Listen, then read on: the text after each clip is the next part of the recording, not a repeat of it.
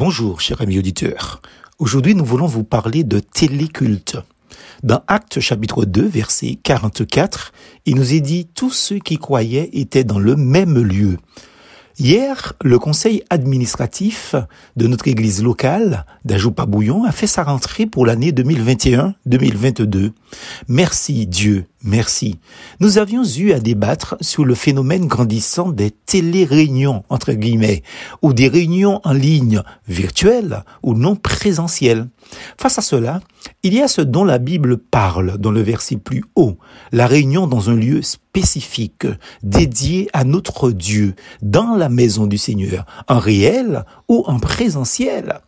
Unanime, les responsables ont exprimé leurs craintes et préoccupations sur le phénomène des cultes intégral en ligne qui se propage à vitesse grand V.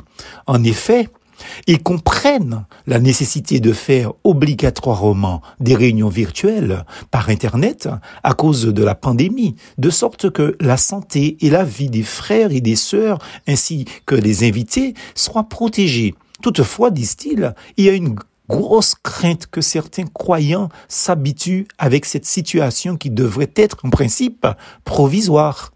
Sur cette question, je crois que chaque enfant de Dieu doit garder une vigilance sans faille. Veillez, nous dit la Bible dans Matthieu 21 au verset 41, dans Marc 13 au verset 33 et Éphésiens 6 au verset 18.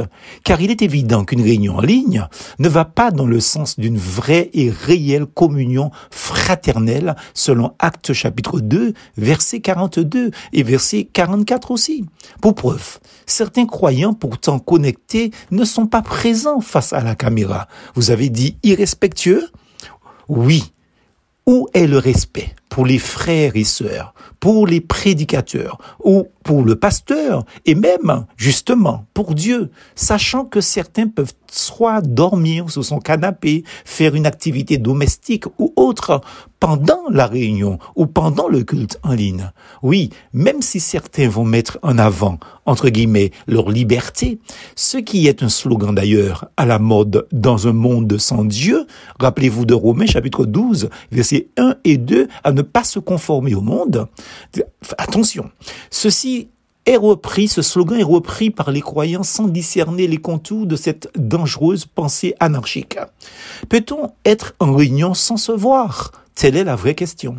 Voilà la nouveauté qu'a apporté le confinement et le développement des réunions en ligne, c'est un éloignement subtil et progressif des uns et des autres. C'est une séparation de l'Église, ce que Dieu a uni par la mort de son Fils à la croix.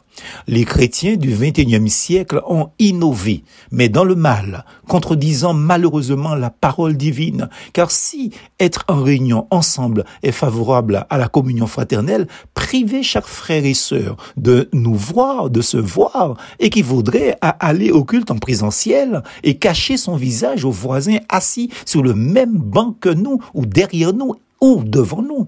Je le répète, nous le savons très bien que certains, pas tous, ne sont pas forcément présents derrière un écran non activé. Mettez-vous à la place de l'orateur. C'est comme prêcher à des bancs vides.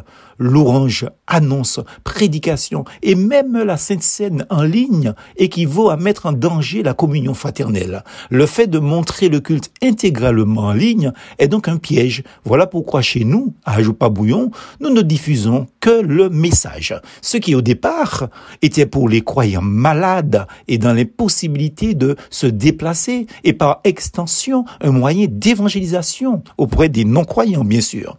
Les responsables d'église doivent revoir la chose ou les choses en profondeur. C'est sûr, c'est certain qu'après la pandémie, si après il y a, les pasteurs et les responsables d'églises locales seront les premiers à se plaindre de mal qu'ils auraient eux-mêmes inventé au sein de la communauté chrétienne. Attention, donc, danger, disons-nous. Plus fausse en Jésus.